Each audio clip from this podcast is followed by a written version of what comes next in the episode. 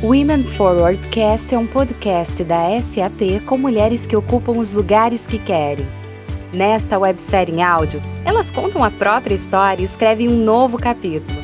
Acompanhe os episódios e conheça a trajetória dessas mulheres inspiradoras.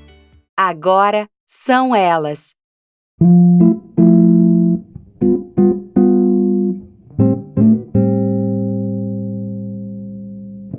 Bom dia, boa tarde e boa noite a todas as pessoas que nos ouvem.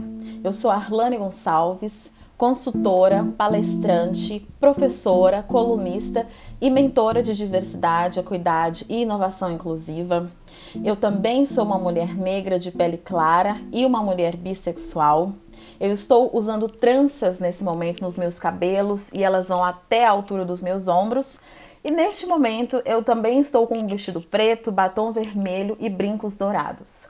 Eu sou brasileira, sou natural de Goiânia, Goiás, moro e trabalho atualmente em São Paulo, sou administradora pela Universidade Federal de Goiás, tenho MBA em gestão comercial pela FGV, sou especializada em gestão orientada à cultura, em análise interseccional de gênero, em design instrucional e também sou LinkedIn Top Voice desde 2020, além de SAP Business Influencer.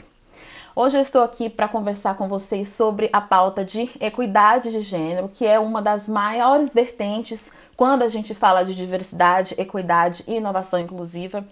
É geralmente o primeiro passo que as, que as organizações e que as empresas em geral adotam quando começam a embarcar na jornada de diversidade essa é a realidade mais conhecida internacionalmente e também aqui no Brasil. No Brasil, a área, a pauta, a estratégia de diversidade, equidade e inclusão não é nova, embora agora ela esteja mais latente. E quando eu digo que ela não é nova, eu cito, por exemplo, Cida Bento, que é uma mulher negra, que é uma doutora em psicologia social, que tem uma imensa contribuição para a área teórica dos estudos de equidade étnico-racial no Brasil e que está há mais de três décadas trabalhando com as organizações nas temáticas de equidade étnico-racial.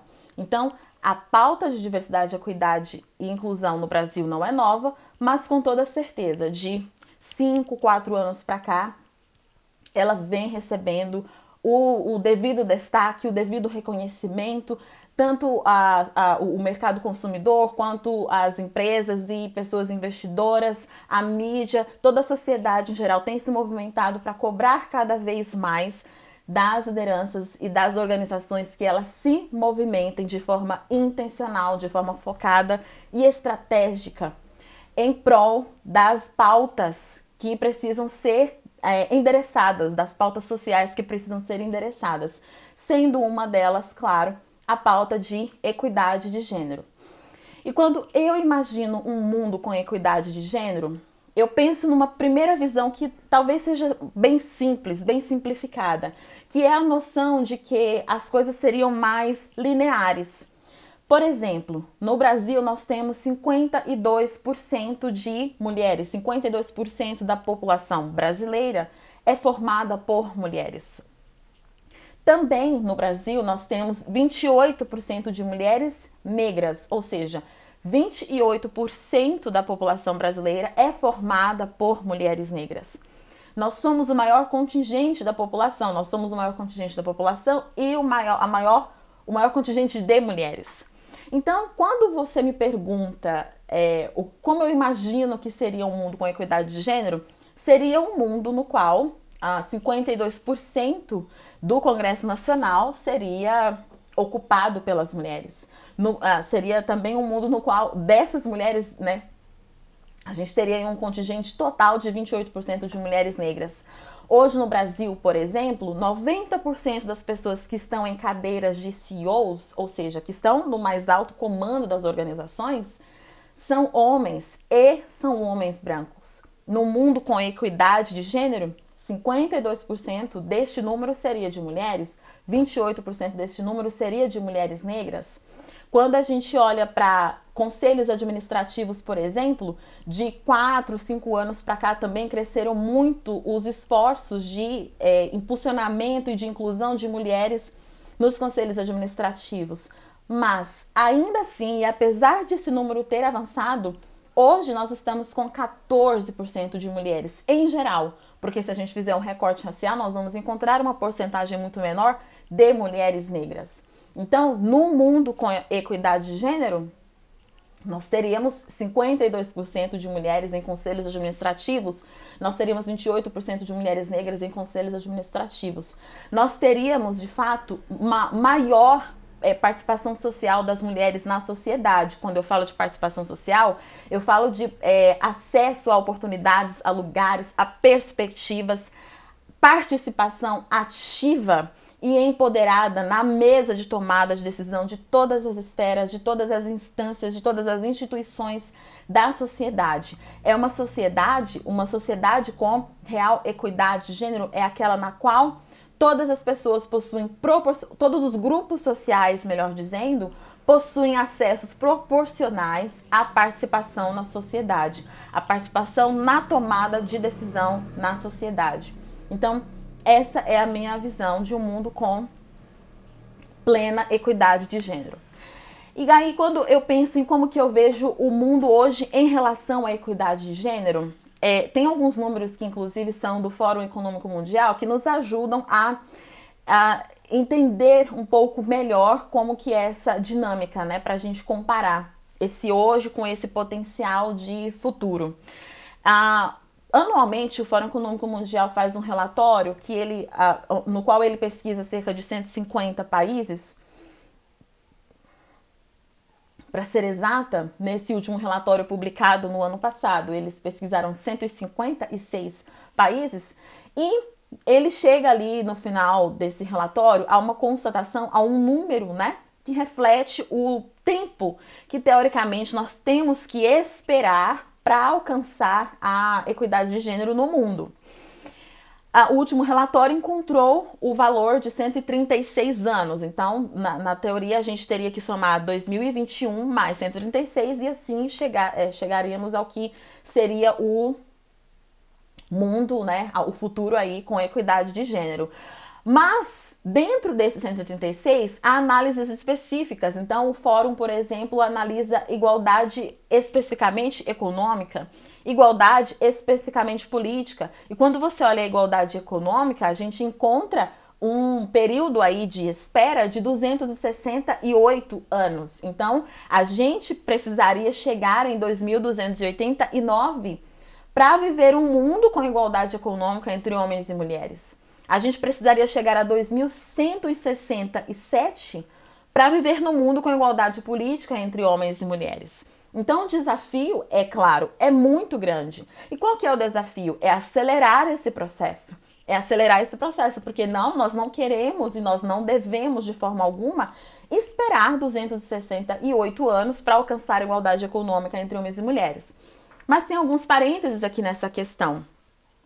O primeiro deles é que esses números eles estão suscetíveis. Eles são um retrato do que a gente tem de perspectiva agora, mas, por exemplo, o número geral para alcançar, o número de tempo que a gente tinha, de anos que a gente tinha para alcançar a, a igualdade de gênero no mundo antes da pandemia era 10 anos menor do que depois com a chegada da pandemia.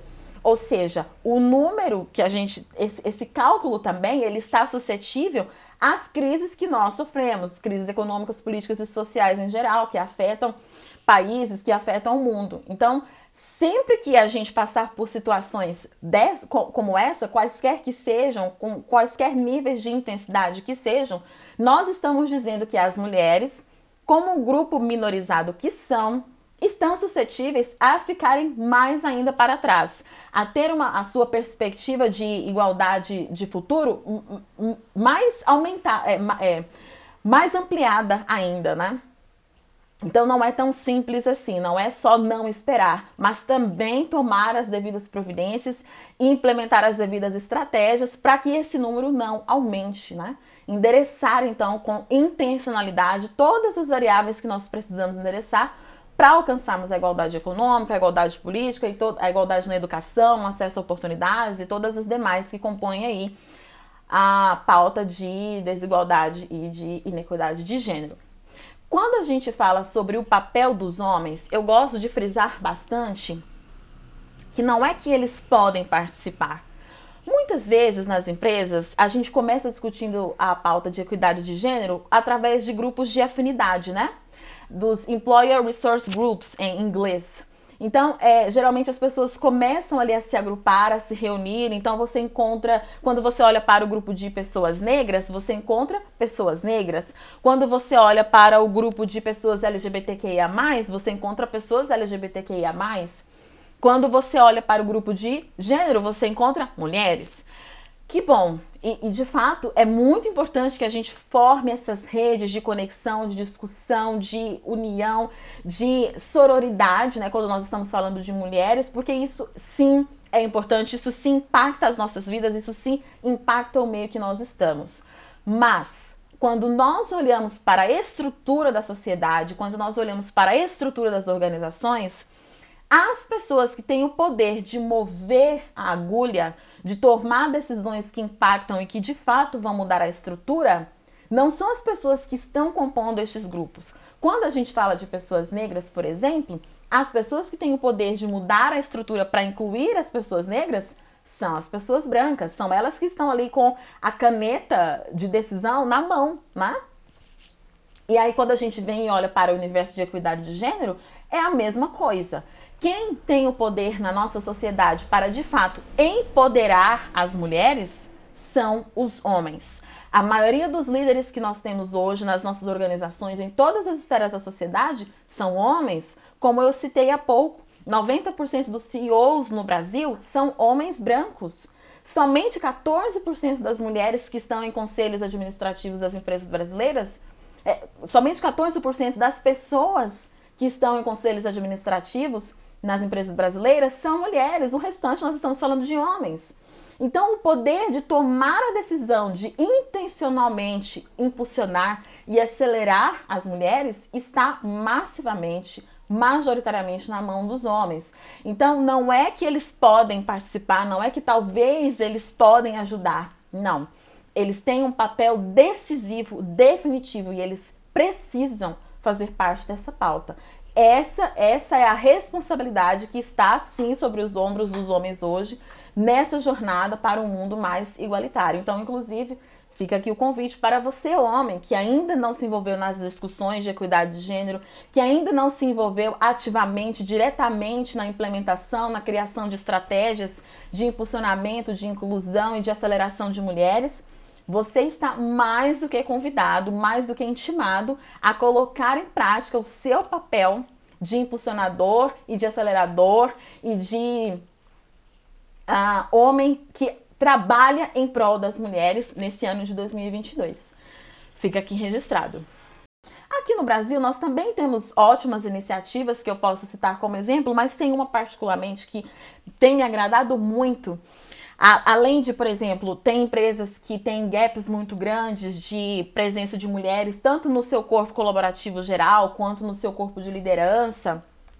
Então, implementam processos seletivos afirmativos para mulheres, né? Exclusivos, priorizando a contratação de mulheres, isso é muito bom. Mas recentemente eu vi um programa da Ambev Tech, que era um programa de aceleração de tecnologia, ou seja, ele visava ensinar pessoas do mercado em geral algumas ferramentas, algumas linguagens de programação, ferramentas tecno é, tecnológicas que estão em, em, alta demanda no mercado, e, né? As empresas estão é, procurando de forma é, bastante enfática. E esse programa era focado em mulheres trans, mulheres cis e pessoas negras focado, exclusivo para essas mulheres. Além de ser um programa de cerca de três meses, se eu não me engano, para ensinar essas ferramentas de tecnologia, era também um programa é, que é, é, faz, faria contratação CLT durante a realização do curso, né, durante a duração do curso. Então, era um programa que, além de compartilhar ferramentas e conhecimentos, também iria prover ali a questão de é, variáveis e recursos para garantir a plena acessibilidade dessas pessoas a este conhecimento. Então, essa para mim também, este para mim também é um exemplo de uma prática inclusiva, intencional, focada e estratégica e de impacto, né? Quando a gente fala aí nessa, nessa jornada de equidade de gênero. Bom, e por que é que as organizações, as pessoas, os governos em geral precisam focar na pauta de equidade de gênero? Precisam desenvolver estratégias específicas quando a gente fala de equidade de gênero? Porque nós queremos um mundo mais igualitário, nós queremos um mundo mais uh, sustentável, né? É, tem uma, uma, uma expressão que para mim descreve muito esse objetivo, que é a expressão participação social, que eu já usei aqui há pouco, mas que é isso. Tem um número, por exemplo, aqui do Instituto Locomotiva no Brasil, que mensura aqui a população negra, que é 56% da população. E hoje está massivamente na base, na pirâmide, na base da pirâmide social do Brasil, né? Inclusive, quando a gente olha para mulheres negras, elas são de fato a base da pirâmide. Seguidas, aí, então, sobre elas a gente tem homens negros, depois as mulheres brancas, e aí no topo nós temos os homens brancos. E se a gente analisar, por exemplo, a diferença percentual da média salarial entre a base, mulheres negras, e entre o topo, homens brancos, a gente encontra uma diferença salarial média de 159%. Então pensa que nesse, nesse cenário, nessa estrutura, nós temos um imenso potencial inexplorado. No Brasil, por exemplo, a gente tem é, regiões na qual há uma imensa escassez de pessoas médicas para atender a população, né? Eu comecei a citar aqui a estatística da o dado que a gente tem do Instituto Locomotiva, que mensurou que a população negra no Brasil, no lugar onde ela está hoje, consome anualmente cerca de 1,7 trilhão de reais. Agora, imaginemos um Brasil no qual a população, a, a, as mulheres, 52% da população, a população negra, 56% da população e tantos outros grupos minorizados tenham de fato acesso a recursos, a oportunidades, a lugares e perspectivas para de fato exercer o seu potencial quanto potencial inexplorado nós não temos no nosso país. Quantas mulheres com imenso potencial de transformação, de impacto, de geração de valor, não, não, não têm oportunidade, não têm o tempo para exercer a criatividade, para aprender, para se desenvolver, para explorar e, com isso, impactar o nosso país. Essa que é a visão que a gente precisa ter de um mundo mais sustentável. Um mundo no qual todas as, as pessoas, os, todos os grupos sociais tenham efetivas oportunidades de efetiva participa participação social e de participação nas tomadas de decisão da sociedade, esse sim é um mundo mais sustentável. Porque, inclusive, quando a gente fala de potencial, a gente está falando de equação matemática. Potencial é equação matemática. Se tem pessoas se movimentando, acessando oportunidades e espaços, explorando perspectivas, a gente então tem mais é, soluções sendo criadas, mais soluções sendo inovadas, mais perspectivas sendo criadas, nós temos padrões sendo revistos, nós temos mais valor sendo gerado, enfim. Nós temos de fato um potencial sendo explorado em prol de uma sociedade mais igualitária, de um ambiente mais propício para o sucesso dos negócios e de um ambiente mais propício para o sucesso da própria sociedade. Então, a parte de a gente associar a equidade de gênero a um mundo mais sustentável é essa: é de entender que nós estamos falando de potencial, que até então é inexplorado, e quando nós falamos de potencial, nós estamos falando de uma equação matemática.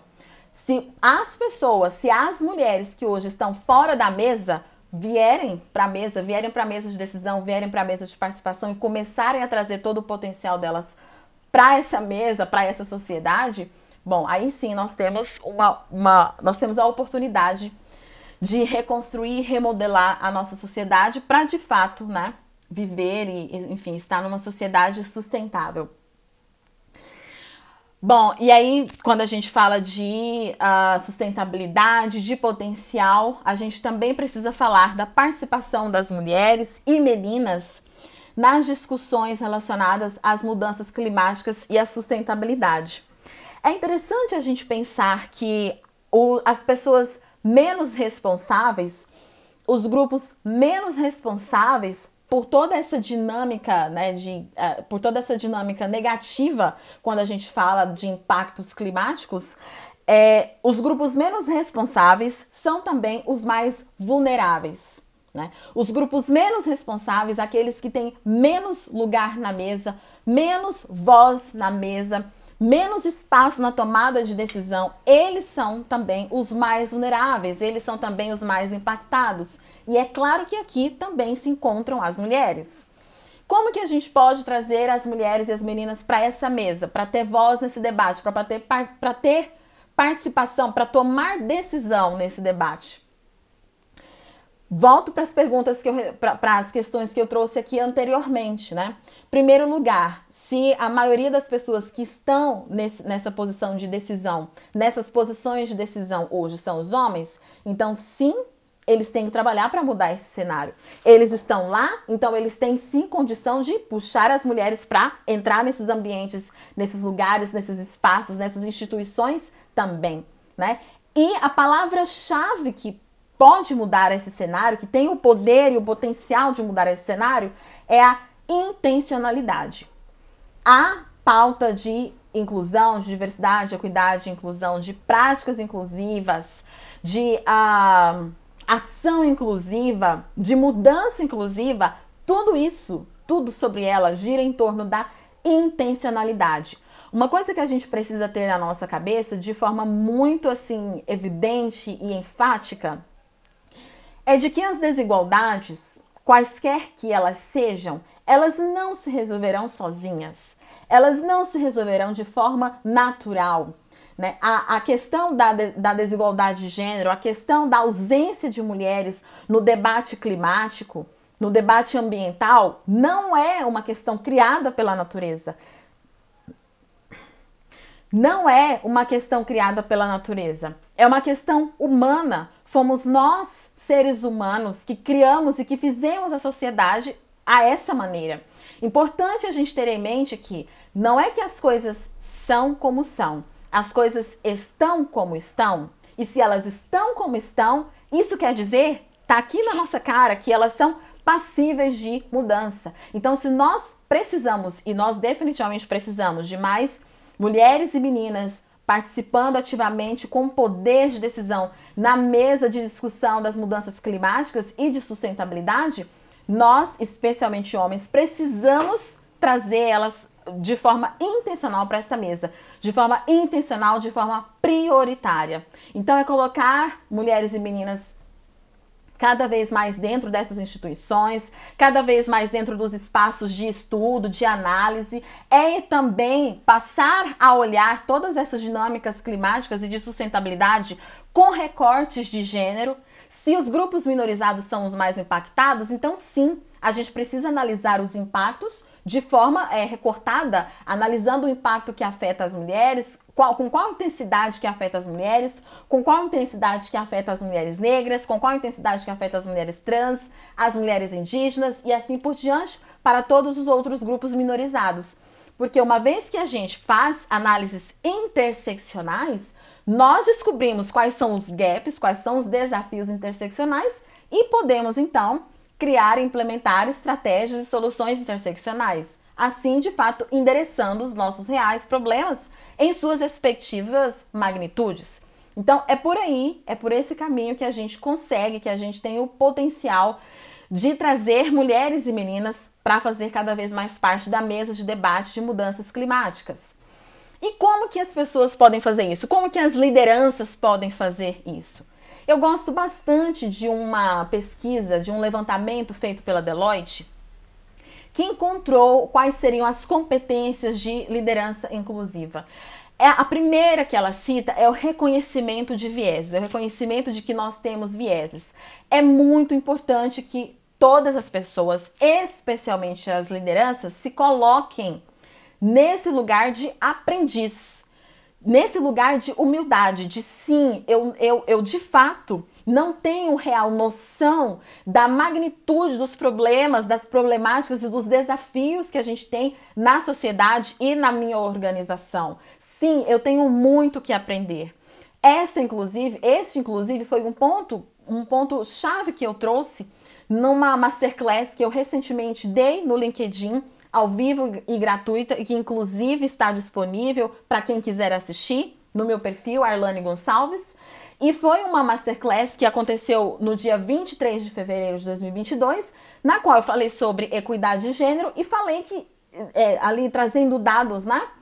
É, explicando um, um, alguns dos porquês que nós, na verdade, somos um tanto quanto ingênuos e ingênuas em relação à nossa realidade. A gente assume que nós somos, por exemplo, um país Uh, quando comparado a outros, inclusive países africanos, por exemplo, que nós somos um país já mais, entre aspas, avançado, mais igualitário, mais, é, enfim, civilizado, entre aspas também, né? Mas quando a gente analisa, por exemplo, a participação política das mulheres no Brasil, em, em comparação com outros países do mundo, a Namíbia, que é um país africano, está muito à frente do Brasil. Moçambique está muito à frente do Brasil. Turquia, Rússia estão à frente do Brasil. O Brasil está na posição de 145. Então, nós, pessoas, indivíduos e especialmente nós, lideranças e organizações, precisamos sim ter a humildade de reconhecer que nós temos vieses, de reconhecer que nós, de fato, não sabemos, não entendemos todos os detalhes e magnitudes dos desafios que nós temos que enfrentar. E depois dessa humildade, desse reconhecimento, a gente tem que ter a segunda competência, que é a curiosidade, para saber, para conhecer, para pesquisar, para perguntar, para aprender. É isso que vai começar a mover a roda, a fazer a diferença. Ok, eu não conheço, de fato eu tenho muito que aprender, então eu vou aprender. Eu vou me levantar e eu vou ativamente buscar esse conhecimento. E depois desse conhecimento, depois dessa curiosidade, é claro, a gente vai adquirir a terceira competência, que é a, a competência de cultura, de inteligência cultural, né? com uma maior inteligência cultural, com essa maior habilidade, capacidade de transitar por diversos cenários, por diversas realidades, de entender as, as diversas dinâmicas pelas quais passam, pelas quais transitam os diversos grupos sociais da sociedade e entender também mais sobre as suas interseccionalidades, eu, como liderança, sou capaz de tomar decisões mais assertivas, de definir, de selecionar estratégias mais assertivas, mais pontuais, mais certeiras.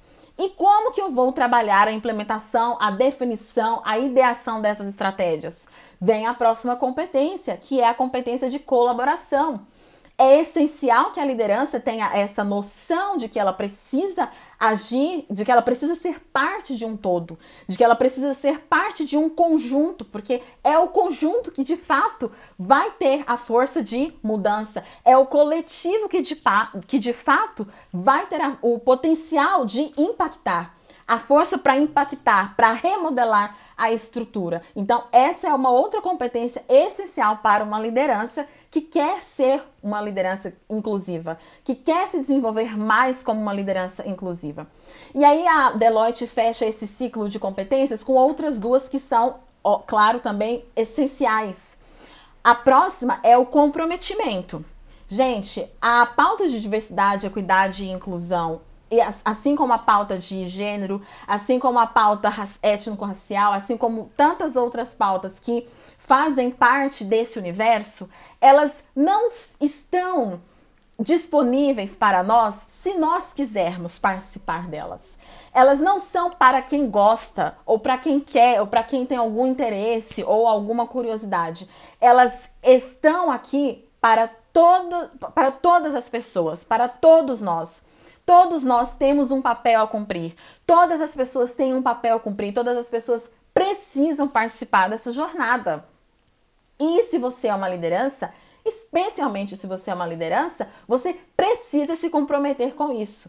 Você precisa exercer esse papel que é seu. Então, uma das competências da liderança inclusiva é o reconhecimento deste papel que existe e de se, de se comprometer com o cumprimento dele em todas as instâncias da sua vida.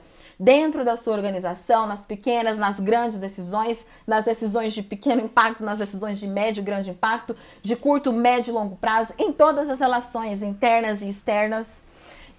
O comportamento, a mentalidade inclusiva é transversal a todas as nossas a todas as nossas decisões em todas as esferas das nossas vidas e das nossas organizações. Então, das pequenas às grandes decisões, de pouco ou de grande impacto, de curto, médio ou longo prazo, é essencial que em todas elas em todas as relações organizacionais internas e externas, simbólicas ou efetivas, é essencial que a competência, o comprometimento esteja presente, esteja presente transversalmente em todas as nossas decisões, em todas as nossas interações e relações. E a última competência que a Deloitte destaca é a coragem. Porque, de fato, para a gente ser uma liderança inclusiva, para a gente ser uma organização inclusiva, para a gente ser uma cultura inclusiva, para a gente construir uma cultura inclusiva, a gente precisa de coragem. Coragem de questionar o que está posto. Coragem de questionar processos, de questionar regras, de questionar ausências de mulheres em espaços, em espaços de poder, de questionar a ausência de mais oportunidades para mulheres, de questionar a ausência de intencionalidade na inclusão, impulsionamento e aceleração de mulheres. Então, essa é uma competência essencial e que fecha o ciclo da Deloitte, do levantamento dela sobre as competências de liderança inclusiva. E a esse ciclo da Deloitte, eu acrescento a intencionalidade. É importante, e aí reforço, porque isso foi algo que eu já trouxe aqui, mas reforço que é, é essencial, é imprescindível que as lideranças tenham sempre a consciência de que sim, elas precisam se levantar e agir sobre os desafios de inclusão de gênero, sobre os desafios da igualdade de gênero, sobre os desafios interseccionais de gênero. É preciso ação, é preciso ação intencional, focada focada, estratégica nas, nas respectivas problemáticas e desafios que a gente analisa e encontra e que precisamos endereçar e resolver. Então é intencionalidade. Essa essa é a chave que fecha todo esse ciclo de competências e que coloca então em prática o exercício dessas competências de uma liderança efetivamente inclusiva.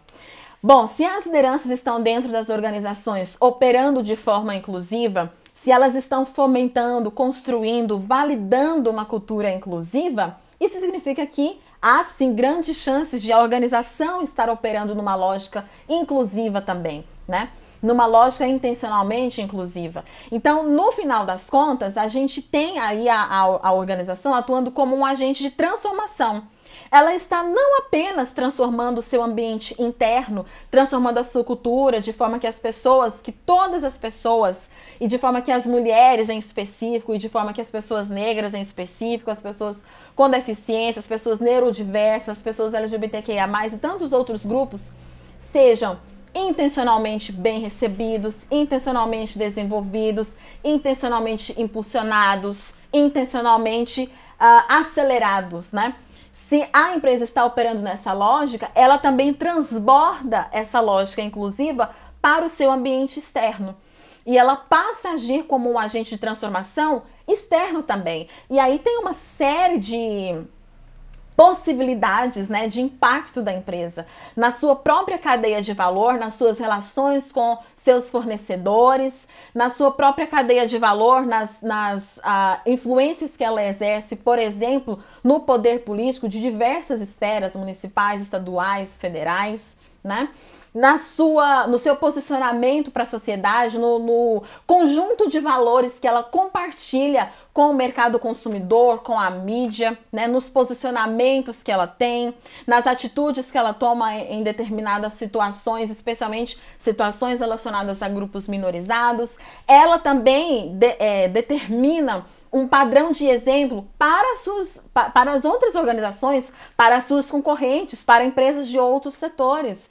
Então, é nessa lógica que, é, é para essa lógica que nós trabalhamos, que eu trabalho e que nós trabalhamos, né, para que a gente tenha culturas mais inclusivas, organizações mais inclusivas e, consequentemente, uma sociedade mais inclusiva.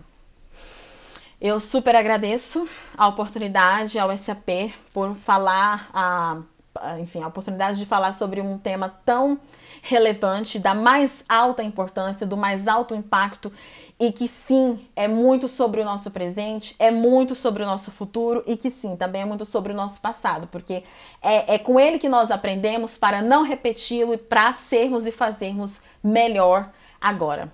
Fica aqui então o meu agradecimento. Eu sigo à disposição nas minhas redes sociais.